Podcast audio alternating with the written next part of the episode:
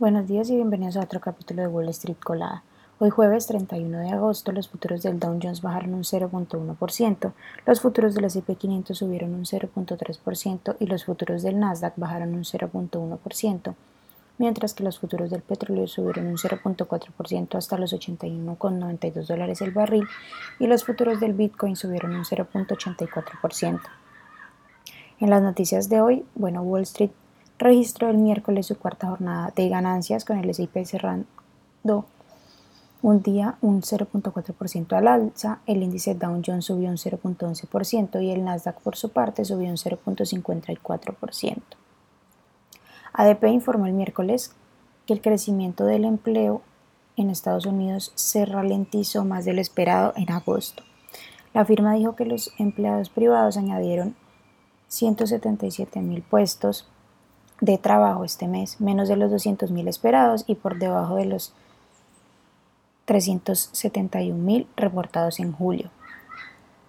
En otras noticias, bueno, las cosas están poniendo un poco difíciles para Hollywood y según algunos informes hoy se llevará a cabo una reunión de alto nivel entre, entre los estudios de Amazon que cotizan con el ticker AMZN, Disney que cotiza con el ticker DIS, Netflix que cotiza con el ticker NFLX, Universal que cotiza con el ticker CMCSA y Warner Bros. Discovery que cotiza con el ticker WBD, en medio de las divisiones sobre cómo proceder para poner fin a las huelgas de guiones y actores. Las acciones de Salesforce, que cotiza con el ticker CRM, subieron un 5.6% al cierre de la campana del miércoles tras presentar los resultados mejores de lo esperado. Además, también elevó su perspectiva para el 2024. Apple, que cotiza con el ticker AAPL, está probando impresoras 3D para fabricar el chasis de acero de algunos de sus próximos Apple Watch. El nuevo método podría ser más eficiente en la cadena de suministro, reducir el tiempo de fabricación y además disminuir el impacto ambiental al utilizar menos material.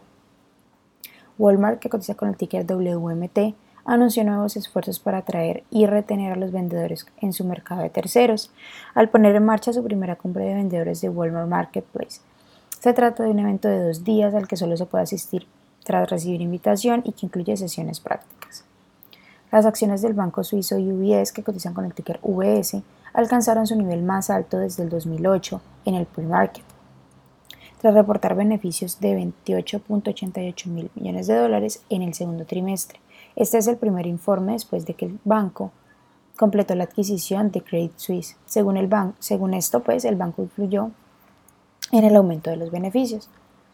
Las acciones que tenemos y con predicción bullish son Satisfy Communication, que cotiza con el ticker SATX y ha subido más de un 52%, iCore Connect, que cotiza con el ticker ICCT y ha subido más de un 43%, y también Naconoco, que cotiza con el ticker NCNC y ha subido más de un 32%, mientras que las acciones que tenemos con predicción bearish son Axela Health, que cotiza con el ticker AXLA y ha bajado más de un 22%, Neobase Therapeutics que cotiza con el ticker NBSE y ha bajado más de un 21% y también Agile que cotiza con el ticker AGIL y ha bajado más de un 20%.